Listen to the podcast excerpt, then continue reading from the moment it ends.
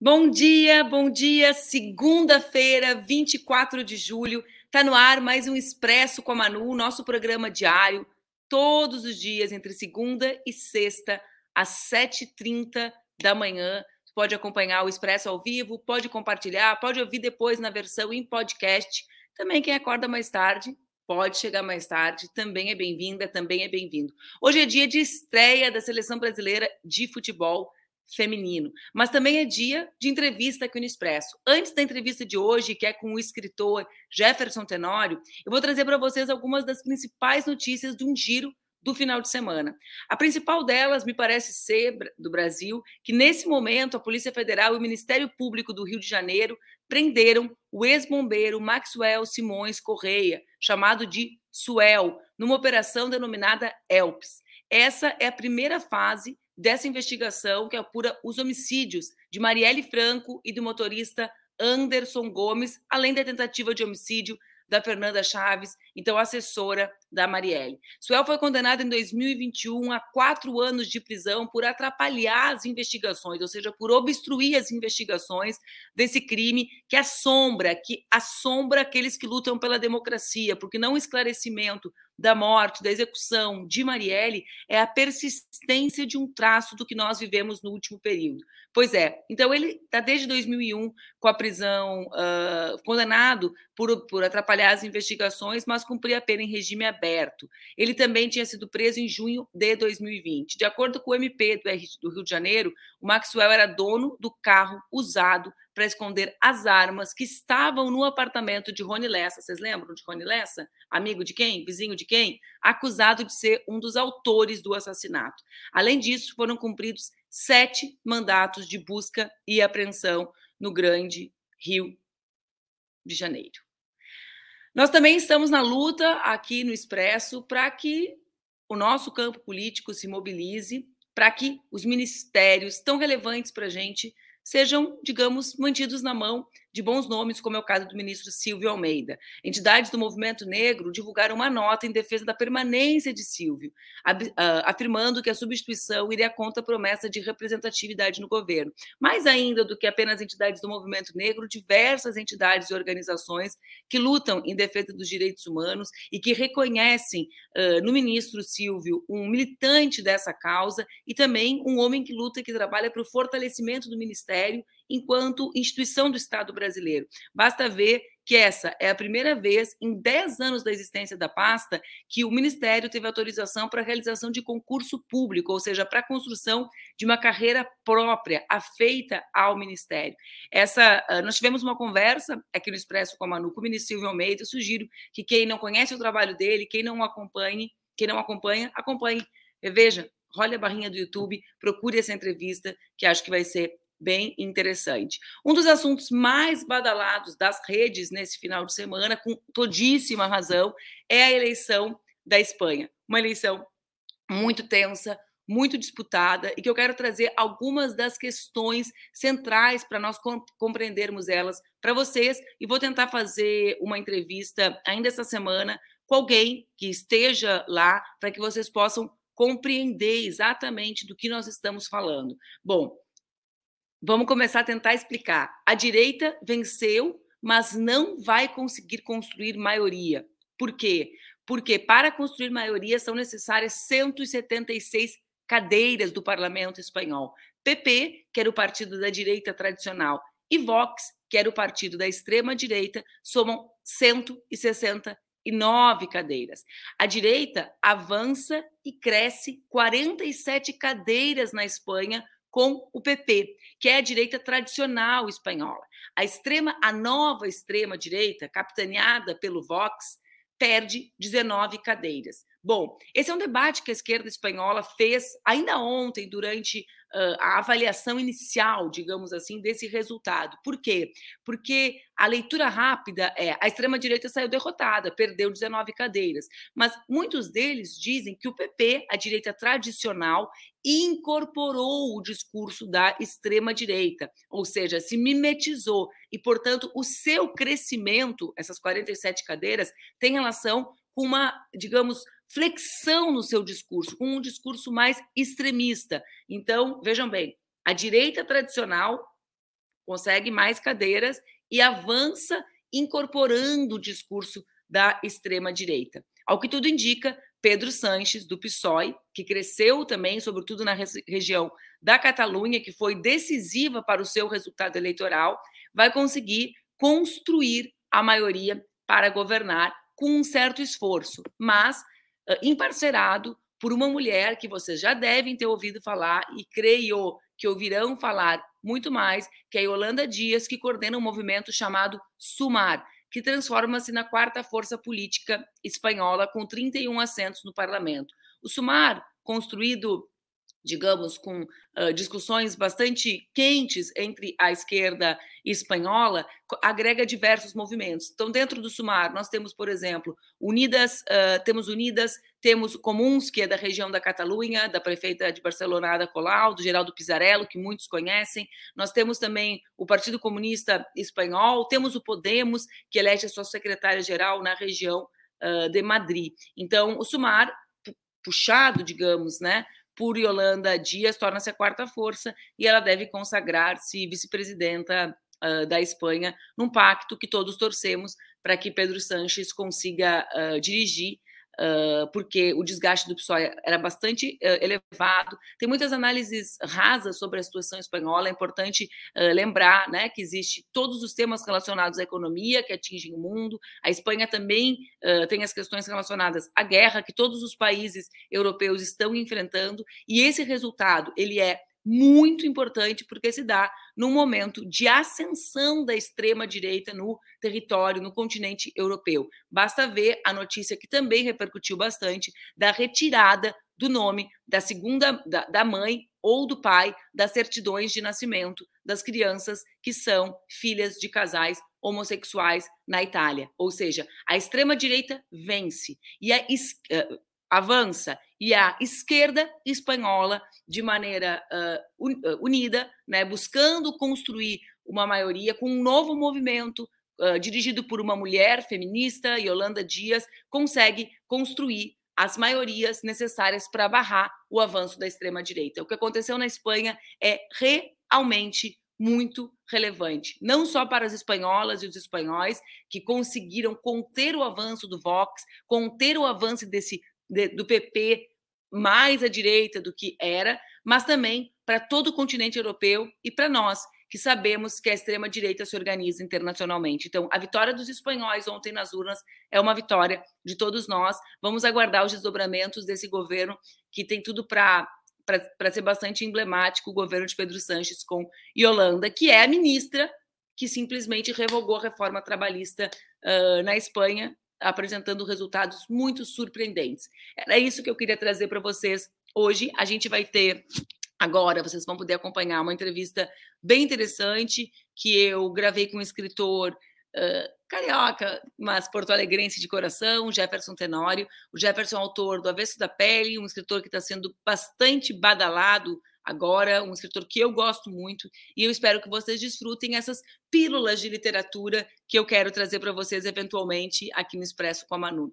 Né? Acho que a literatura é uma das formas mais belas que nós temos de mediar nossa relação com a realidade, de refletirmos sobre a realidade para nos fortalecermos, né, e termos mais saúde para incidirmos e transformarmos ela. Uma boa semana, fiquem bem e a gente acompanha agora a entrevista com o Jefferson Tenório aqui no Expresso com a Manu. Ele estreou na literatura com o romance O Beijo na Parede, em 2013, uma década. Aquele livro foi eleito o livro do ano pela Associação Gaúcha de Escritores. Ele venceu o prêmio Jabuti em 2021 com o maravilhoso O Avesso da Pele. e escreveu Estela Sem Deus, que foi relançado recentemente pela Companhia das Letras. Ele também é doutorando em teoria literária pela PUC do Rio Grande do Sul, e eu estou rindo porque eu sei que ele recebeu o pior e-mail do mundo essa semana perguntando: e a tese? A mesma pergunta que eu fiz para ele. Ele é Jefferson Tenório, escritor que vive na cidade de Porto Alegre, apesar de não ser porto-alegrense, e uma das vozes mais talentosas da literatura brasileira. Jefferson, bem-vindo aqui no Expresso com a Manu. Olá, Manu. Prazer estar aqui. Bem-vindo. Obrigado. Eu falei do pior e-mail do mundo, porque só, só uma doutoranda ia colocar que a outra pessoa é doutorando, sabe? Para valorizar, valorizar esse momento da existência humana, que é uma condição específica, né, Jefferson? Mas no teu caso aconteceu uma coisa estranha, porque os teus grandes. Ah, o, o, o, livro que aconteceu, digamos, nacionalmente, que é o Avesso, né, embora já tivesse as outras duas obras antes, ele é um livro que aconteceu enquanto já estava no doutorado, né? Estou calculando aqui. É, eu estava eu tava finalizando o doutorado, né? Na verdade, eu, eu defendi é, no ano passado o, a tese, e, e aí foi muito maluco porque eu tinha que me dividir entre a feitura do romance e o término do doutorado.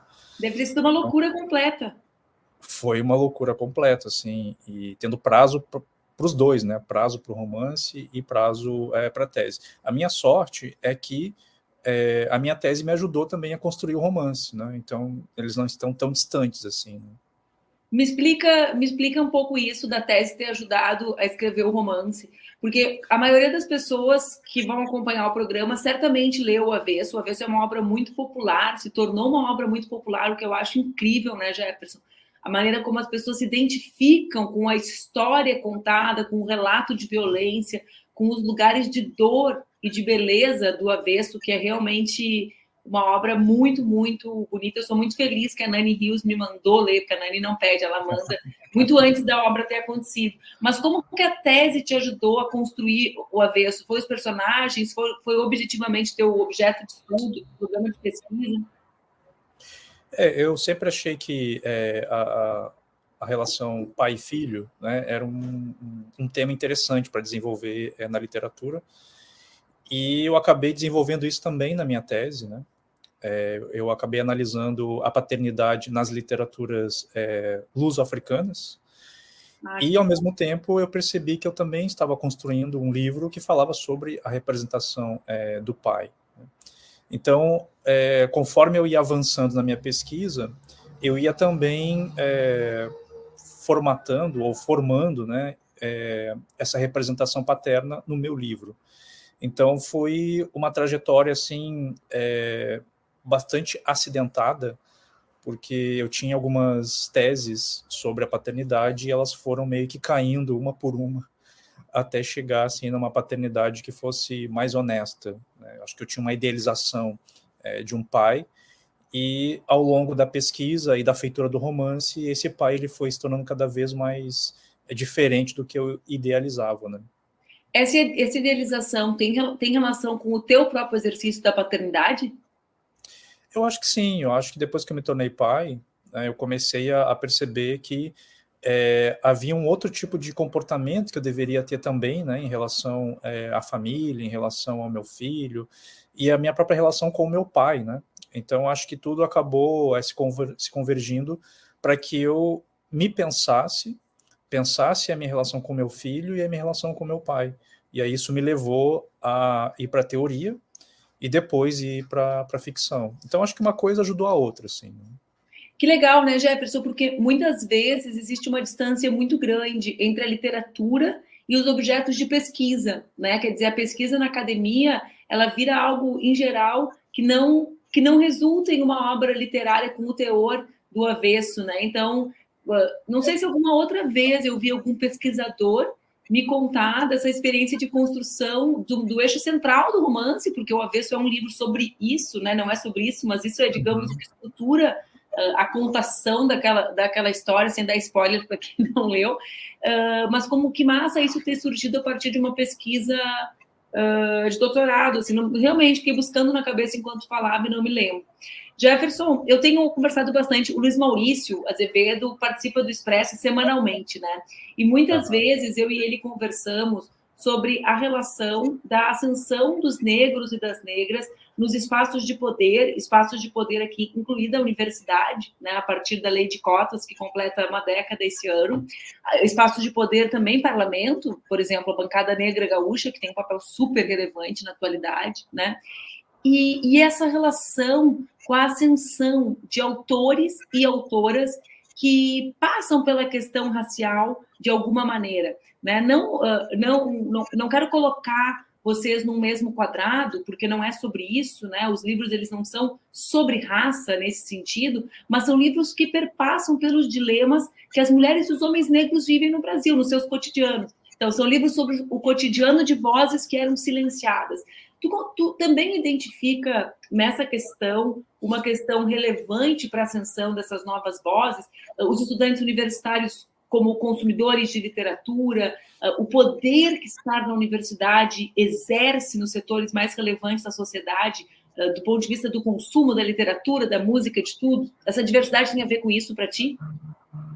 Eu acho que sim, tem, tem bastante a ver, e, e levando em consideração que a universidade é um espaço é, hostil, né, sempre é, achei, e principalmente para quem vem da periferia e, e para as pessoas negras que entram num espaço é, que te pedem determinadas é, determinados conhecimentos, né, que você é, não teve é, na, na escola básica, e ao mesmo tempo ele é um lugar hostil, mas ao mesmo tempo ele é um lugar de validação de conhecimento. E eu acho que a entrada é, das pessoas negras, eu costumo dizer que foi uma grande revolução é, social no Brasil. E isso a gente já consegue perceber já os efeitos dessa revolução é, no consumo é, de literatura feita por é, pessoas negras. Então eu vejo que a, essa entrada acabou é, fazendo com que os professores ou o corpo docente começasse a rever os próprios conteúdos, começasse a modificar suas epistemologias, é, justamente por causa dessa demanda. Então, me parece que é, o que está acontecendo hoje, né, de a gente ver literaturas negras é, sendo premiadas, aparecendo é, na lista dos mais vendidos, isso é fruto de uma luta histórica, né, que começa muito antes de nós, e que hoje a gente consegue é, conseguir, a gente consegue chegar nesses lugares é, de, de, de, poder, de, de decisão, e também um lugar que antes não se via a literatura, que é a literatura negra, né, que é esse lugar do estético, né, dessa, é, de olhar para a literatura negra como um modo de contar a história do Brasil através da ficção. Tu, tu fala o modo de contar a história do Brasil a partir da ficção, através da ficção. Tu, entretanto, além da ficção, tem escrito muitas colunas sobre temas da atualidade, né? Então, assim, uhum. para além dessa Uh, e, e, muitos temas dos dilemas presentes do Brasil, né, como é o caso da, da violência policial, por exemplo, né, que é um dos maiores dilemas do Brasil que não que, que me atordoa porque não consegue nunca atravessar esse é o assunto central da política brasileira, mesmo que seja o assunto central da vida da maior parte dos brasileiros e brasileiras pobres e negros desse país, mas tu opinas uh, semanalmente sobre outros temas de forma muito corajosa. Escola cívico-militar, hino. Uh, qual é esse lugar uh, do Jefferson engajado? Porque a tua literatura, ela perpassa por essas questões, mas eu consigo enxergar direitinho duas vozes, né? Quer dizer, uhum. esse Jefferson da ficção, ele, ele perpassa, óbvio, com essa capacidade que tu tem de, de, de te conectar com a realidade, mas ele é distante desse Jefferson engajado, né? Outras são duas linguagens completamente distintas, assim. Tu sempre sempre imaginou que tu que tu conseguirias ter essas duas vozes, digamos, uh, tão, tão potentes, tão diferentes, complementares e potentes. Tem um pouco a ver com a coisa da academia e da ficção também, né, Jefferson? É uma capacidade tua isso, eu acho. Sim, é, eu acho que sim. É, essa coisa de tentar unir coisas que são é, aparentemente diferentes, né? O meu TCC, por exemplo, foi tentar unir literatura e linguística, unir dois departamentos que não se conversam na universidade, né? Linguística. Não se gostam muito. É, não se gostam muito E a minha trajetória sempre foi essa, assim, também, de olhar para a literatura ocidental, olhar para a literatura africana e tentar juntar. É, e essa linguagem mais engajada é, também faz parte né, de, dessa conciliação com uma, literatura, uma linguagem literária. Então, o que eu faço nos meus livros de ficção é um aprofundamento e procura comunicar o leitor de, por outros meios, né, que não é um meio direto é, do jornalismo, por exemplo, não é um meio direto da informação. É, eu, eu, tento atingir o, o, leitor, tocar o leitor pela subjetividade. No caso das colunas que, que, eu, que eu tinha, né, antes eu escrevia na Zero Hora e agora só escrevo no UOL, é, nas duas colunas eu tenho que informar alguma coisa.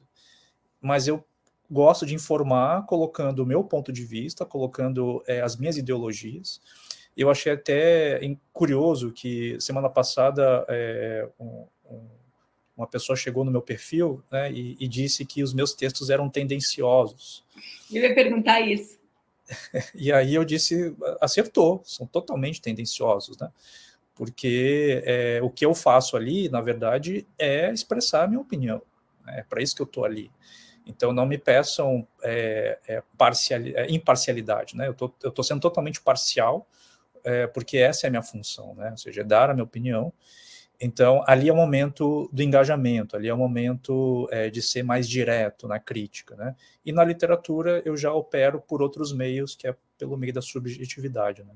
Assim como esse leitor que comentou, existe muita gente que não consegue conectar uma coisa com a outra, no sentido que leu avesso, ama, e aí vê tu escrevendo sobre cotas, ou sobre racismo, ou sobre o novo ensino médio, fala assim: nossa, Jefferson, nada a ver esse teu texto. Quer dizer, que na ficção aceita, mas quando vem para a vida real, questiona e discorda. Acontece isso?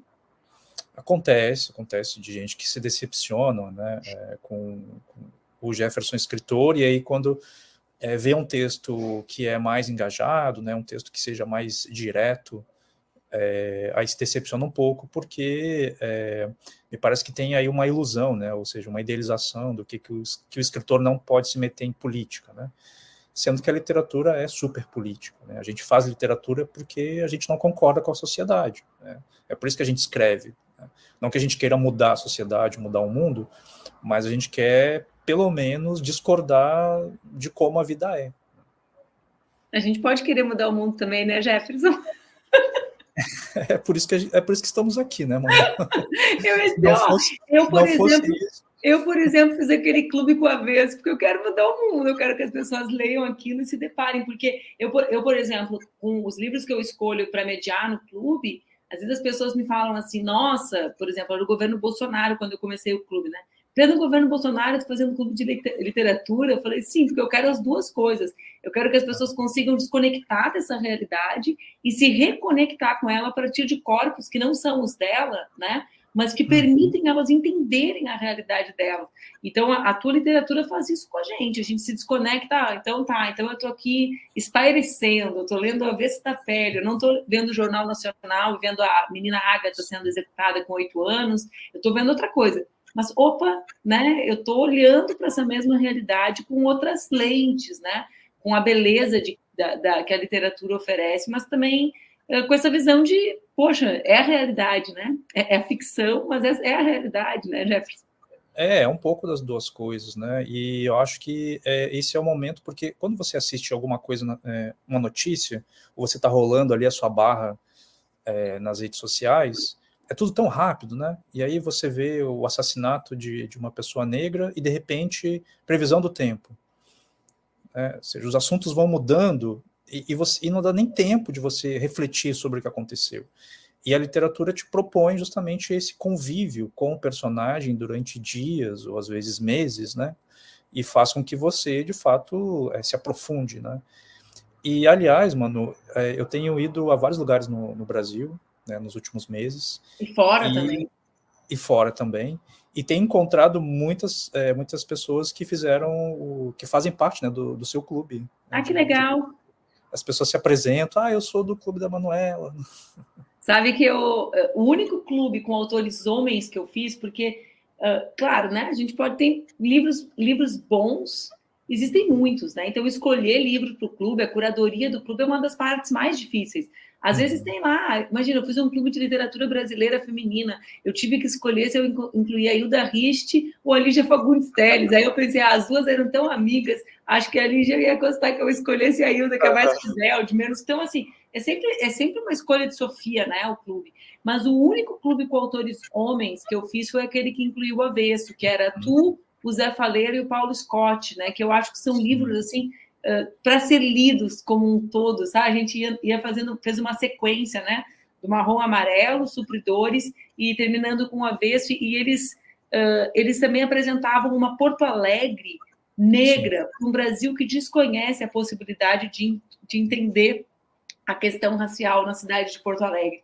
Né? E isso também choca, choca as pessoas no encontro com as realidades que são negadas na mídia majoritária, né? na chamada mídia de uhum. Opa, são três autores que escrevem sobre a questão racial, os três são de Porto Alegre, como assim?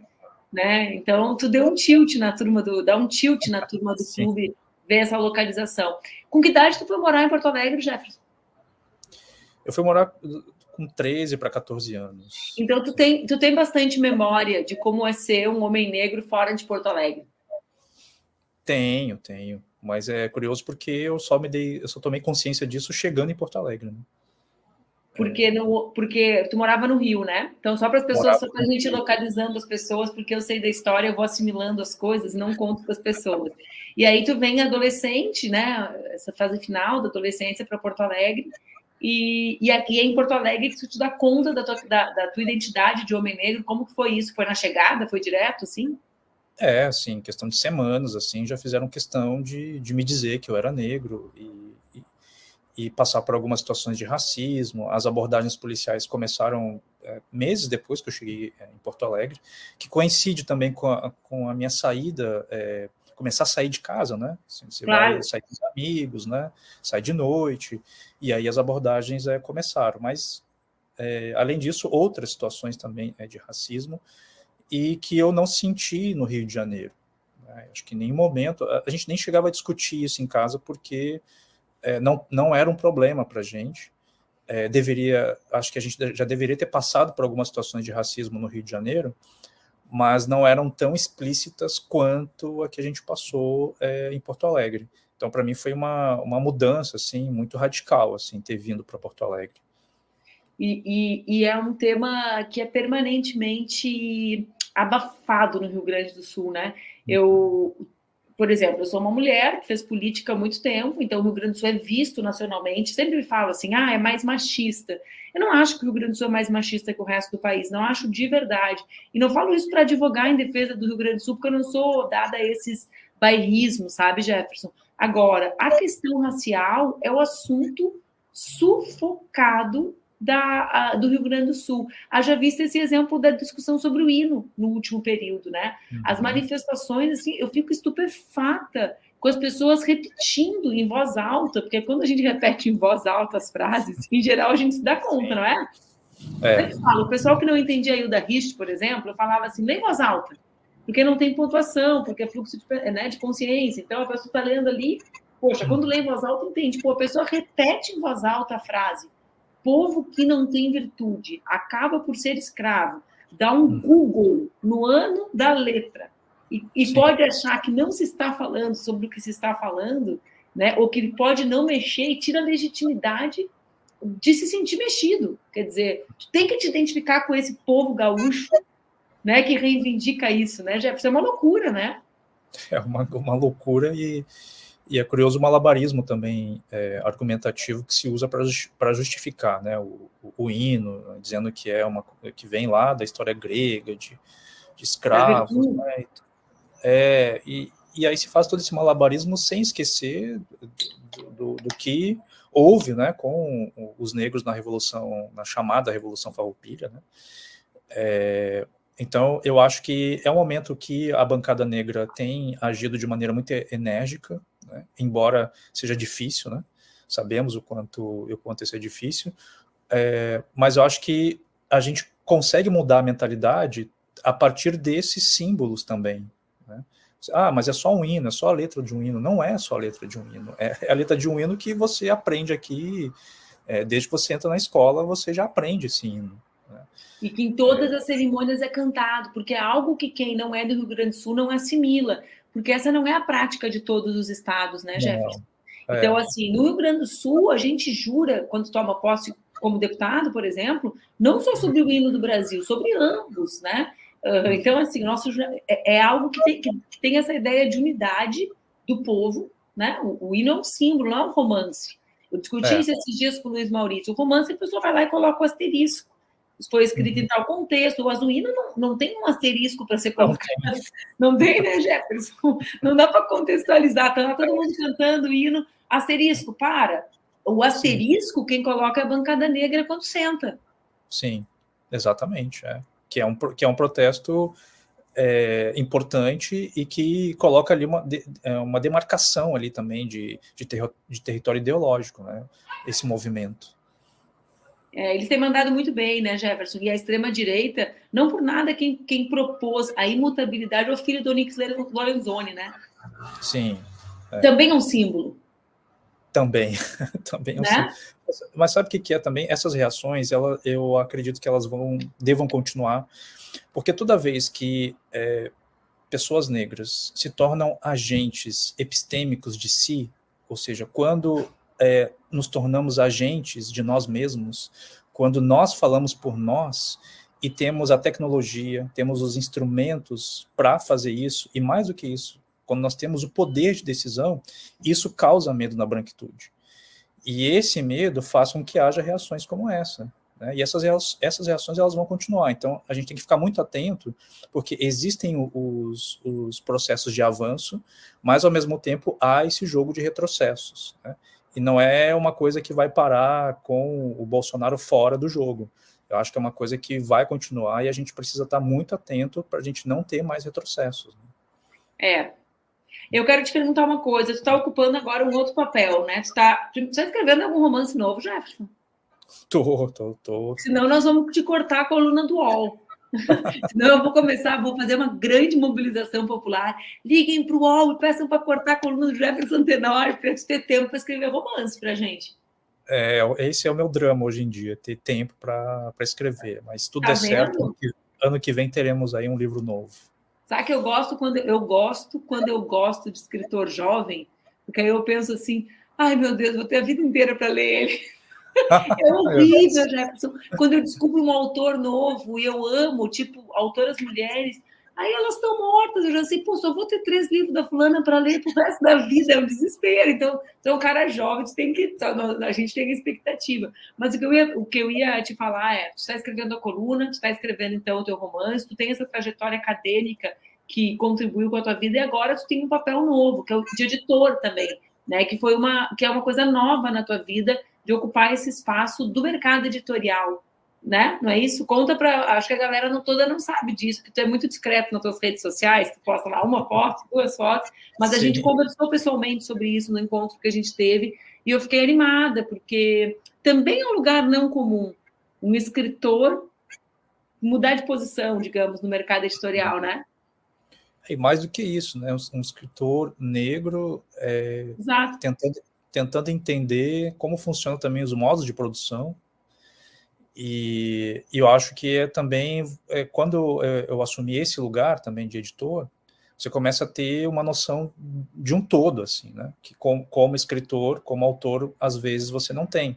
Então, hoje eu tenho, é, assim, a noção do valor de um livro, quanto custa fazer um livro, Isso. como é que você faz para esses livros chegarem em determinados lugares, a curadoria de distribuição no Brasil como está a distribuição no Brasil, né? é, a curadoria de, de textos, é, por que esse texto não outro, depois o trabalho artesanal junto com o autor, né, de, de ler, reler, dar sugestões. Então, eu acho que é, assumir esse outro papel é, me fez ter uma noção melhor do que significa literatura no Brasil. Né? Então, a editora é, se chama Diadorim, ela já existia aqui em Porto Alegre, né? ela era do, do Flávio Ilha, que era o que é o fundador, né? Que é um jornalista, gente... para quem não conhece, Flávio, um grande jornalista. Jornalista do Rio Grande do Sul. E aí nos reunimos mais é, três sócios, né? Para a gente é, formatar, digamos assim, a Jadorim, é, dar uma nova cara para a Jadorim e contratar é, novos livros e tem sido uma experiência assim muito boa. E tu participa, tu participa pessoalmente da escolha dos títulos? Vocês estabeleceram alguns critérios de seleção? Por exemplo, a editora tem predileção por autores e autoras negras? É, no, no, primeiro momento, quando a gente começou a fazer a seleção dos livros, é, sem a gente se dar conta, assim, a gente percebeu que a gente estava é, publicando majoritariamente mulheres. Que massa. É, mulheres negras, e a gente viu que tinham dois autores brancos. Né? Então a gente meio que, é, sem querer ou, ou, querendo, né, a gente acabou é, tendo esse tipo de, de, de critério, é, e aí o, o, esses autores brancos acabaram entrando meio como cotistas, assim, né, na, na, na Tipo eu fiz com o Clube de Homens. É, é mais ou menos isso. Toda vez que alguém me fala assim, você só lê mulheres, eu falo, não, a gente fez um clube com o Jefferson Tenório. É, tipo é assim, isso. Ninguém mandou não ser bom que nem ele. mas, é. tipo, mas, ah, mas esses critérios provavelmente têm a ver, inclusive, mesmo na, sub, na subjetividade, não sendo um critério objetivo, tem a ver com as características de vocês, dos sócios, né, Jefferson? Porque, uhum. objetivamente, já existem, digamos, marcadores nossos, né? A gente sim, já acaba sim. tendo mais relação, as pessoas, as mulheres negras já devem ter se sentido mais à vontade de enviar os seus originais para uma editora que tem a tua presença, por exemplo. Então, tem outros aspectos da roda, digamos, editorial, que já devem ter chamado atenção desde o início, né? Exatamente, eu acho que essa é a questão, assim, de... É, e a gente percebe muito bem a diferença das histórias que estão sendo contadas por mulheres negras, é, por mulheres, e a diferença de, de homens, né? Aliás, a maioria dos, dos textos que a gente recebe, ou por e-mail, ou por, ou por outros é, meios, é, geralmente são de homens brancos, né, que, que costumam mandar é, os seus textos para a gente. E, e quando as é, mulheres mandam, é, mandam em menor número, né? E, e justamente porque é, é, o que eu digo, né? Essa autoestima, né? Do, do, do homem, branco. branco é, Ela é. é. eu tenho uma amiga que é a, a Jéssica Balbino e a Jéssica Balbino me disse, ela disse uma vez numa palestra, né? Que ela disse que ela cansou de lutar como uma garota que ela quer lutar como um homem branco, hétero, cis, né, cheio de privilégios. É, eu, eu uma é vez escrevi um texto. Né? Eu só quero a autoestima do Eduardo Suplicy de sunga vermelha na praia no Rio de Janeiro. É só o que eu quero. Essa é história, eu, eu amo o Suplicy, mas essa história é a maior aula da diferença entre ser homem e mulher. Tu imagina é. o seguinte, eu poderia estar escultural, tipo assim, bombada, o dia inteiro malhando, eu nunca iria para uma praia sem uma canga. Nunca. Sim. Nunca hipótese nenhuma. Aí te imagina que, em estando com a canga, eu ia sair e ir para o protesto. O Suplicy não só estava de sunga vermelha na praia, como ele foi para o protesto de sunguinha, aos 80, entendeu? Então, assim, eu sempre brinco, Jefferson, eu quero... O que, que tu quer para a Laura? Eu quero que ela tenha autoestima do homem branco. Porque é. nada é mais forte, mais sólido e mais ousado do que um homem branco. Nada. É, nada, nada bala. Nada bala. Eu, uma vez, no final de 2018, depois da campanha presidencial, eu estava numa roda de conversa cheia de gente importante, Jefferson. Põe gente importante na conversa. E uma pessoa muito relevante na cultura brasileira disse assim: Manuela, conta aquela história do homem branco. E eu contei, né? Essa coisa da autoestima, que nem tua, uma obviedade. Cara, eu juro, um cara que era irrelevante, que eu nunca tinha visto na vida, não me lembrava dele. Aí eu descubro que eu já tinha visto se vira, sai da roda com todas as pessoas, me olha e diz assim: estava falando a meu respeito, né?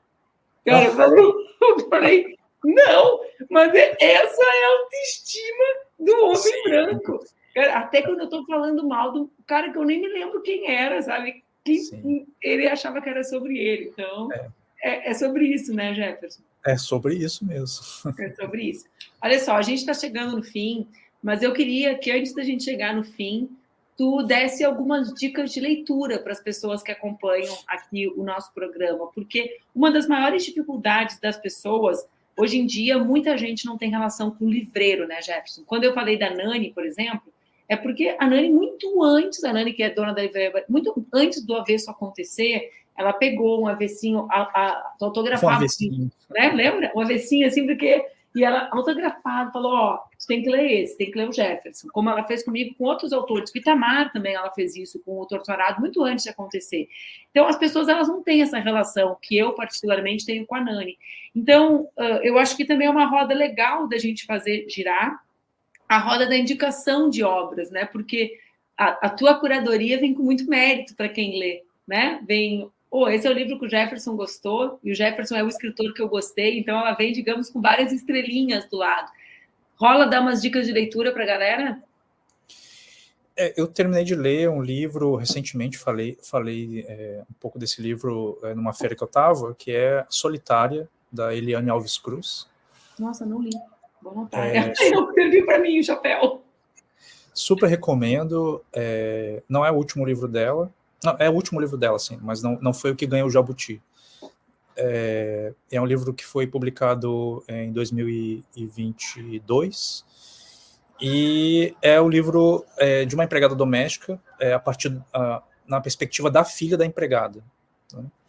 E aí tem uma relação ali muito bonita e, e conflituosa também entre mãe e filha. Né? Me lembrou muito aquele filme é, Que Horas Ela Volta. Ah, que massa! É, e é um livro assim muito bonito, muito bem construído, assim, e tem essa, essa perspectiva assim da filha em relação à mãe. Então, super recomendo esse livro da Eliane Alves Cruz. E o, o outro livro que eu gostei muito é, foi o livro da é, Annie Ernaux, né? Annie Ernaux, Annie Ernaux. que é escritora, é escritora é, francesa, é, O Lugar. Né, que eu Meu livro também. preferido, Jefferson, é. E assim, é um, é um grande livro, embora ele seja um livro é, curto, assim, mas ele é um livro assim muito muito bonito, assim, muito forte, muito impactante, assim, muito impactante. a linguagem dela também. É, então acho, acho que, é, essas seriam as... Ah, e o último, desculpa, é, seria o, o último da Conceição Evaristo, que é Canção de, Menina, de Ninar Menino Grande. Só o nome desse já vale a pena, né? É, assim, é, ali o que a Conceição fez com aquele livro, assim, ela coloca um homem negro como protagonista, mas ele não fala durante todo o livro, né, porque quem vai falar dele são as mulheres é, com quem ele, ele se envolveu. Então você vai construindo ali um mosaico é, desse homem, mas na verdade elas estão falando delas, né? Então tem, tem um jogo ali muito interessante ali de um homem que é protagonista, mas ao mesmo tempo ele não é. Né? Então, é muito é, bonito. É. Eu gosto muito do lugar, porque quando eu li o lugar, Jefferson, foi o livro, meu livro de entrada para Annie Ernaux, né? E eu virei uma apaixonada por ela, pela linguagem, como tu diz, pelo gênero literário, mas o lugar, em particular, ele me, olha que louco, ele me remeteu muito ao Brasil. E é uhum. essa, essa coisa que a gente falou lá no início do Expresso de hoje, que é essa questão dos filhos que entram pela primeira vez na universidade e se desconectam das famílias. E a desconexão que isso gera, que era algo que eu sentia, notava entre os meus amigos, sabe? Que entraram uh, e que viveram vidas inteiras estudando e que as mães eram empregadas domésticas e que não se conectavam mais com, com os filhos pelo lugar físico, inclusive, da moradia, né? Imagina, vai morar, ah. vai estudar na Sorbonne e é do lugar que tem área com, com conflito de tráfego né? É uma loucura. E eu li aquele livro que é sobre a França há quase 100 anos, né? Ele tem 80 anos, então é, uma, é a França de 100 anos para 70, porque é, é entre o pai dela e ela, né?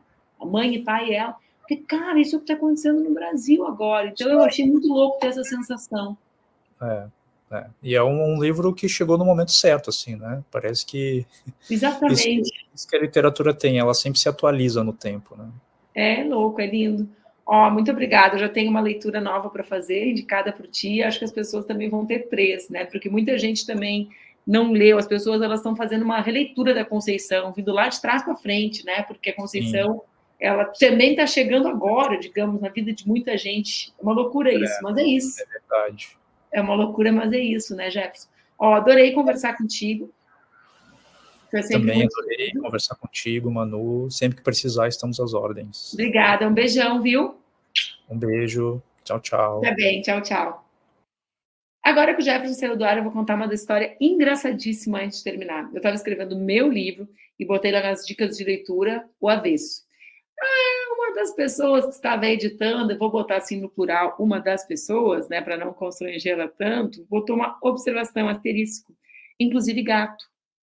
Cara, vou revisar o livro antes de ir para a gráfica, por um detalhe, o livro não vai para a gráfica com asterisco no nome do Jefferson, inclusive gato colocado por essa pessoa que está meditando, entendeu? Então, o Jefferson, ele abala corações e mentes, óbvio, com a literatura maravilhosa que ele produz. Esse foi o Expresso com a Manu de hoje. O Jefferson é o nosso primeiro escritor entrevistado nesse período de recesso do Congresso, e acho que definitivamente, porque eu realmente gosto bastante, a gente vai incluir um papo sobre cultura com diversas e diversos escritores do nosso país. Um beijo grande e até!